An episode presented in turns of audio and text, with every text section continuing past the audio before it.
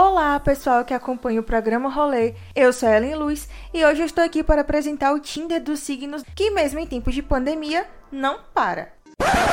O nome dela é Jennifer. Eu encontrei ela no Tinder. Desde que a pandemia do coronavírus começou, esta pode ter sido uma das semanas mais tensas, com algumas ameaças de crises, perdas, algumas competições desnecessárias, o que acaba gerando alguns conflitos. Então são coisinhas que a gente tem que ficar bastante atento e tomar bastante cuidado para não acabar atrapalhando mais ainda as relações que já estão distantes por conta do isolamento social. Isso me dá tique-tique nervoso, tique-tique nervoso, tique-tique nervoso.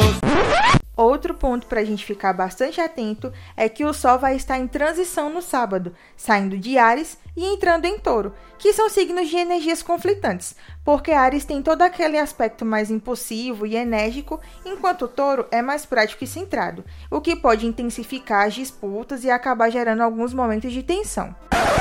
Eu sou terrível. É bom parar de desse jeito me provocar.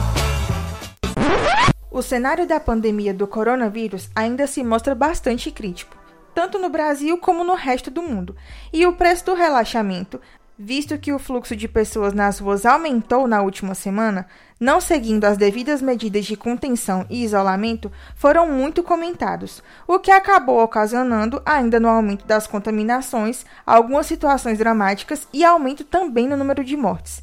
Esses aspectos também podem aparecer na vida social, com a emergência de ansiedade, intensidade ou algum tipo de crise. Foi assim, num dia em que todas as pessoas do planeta inteiro resolveram que ninguém ia sair de casa. Um dia que a terra parou.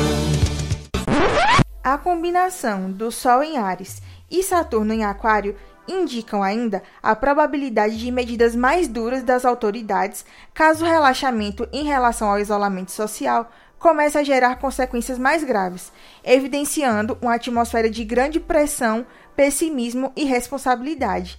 Então, é necessário que se evite, principalmente com atitudes, piorar o cenário desses últimos dias, pois a capacidade de ter clareza e saber lidar com crises em todos os âmbitos vai ser essencial nos últimos dias dessa semana.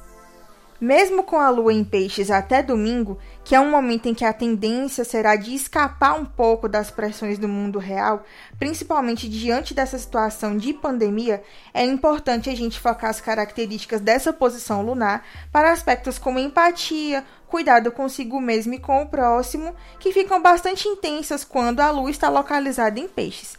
Então, vamos aproveitar esse momento para refletir, cuidar de nós mesmos, cuidar dos outros e ficar atento a todos os sinais que possam gerar algum tipo de crise e conflito nas nossas relações.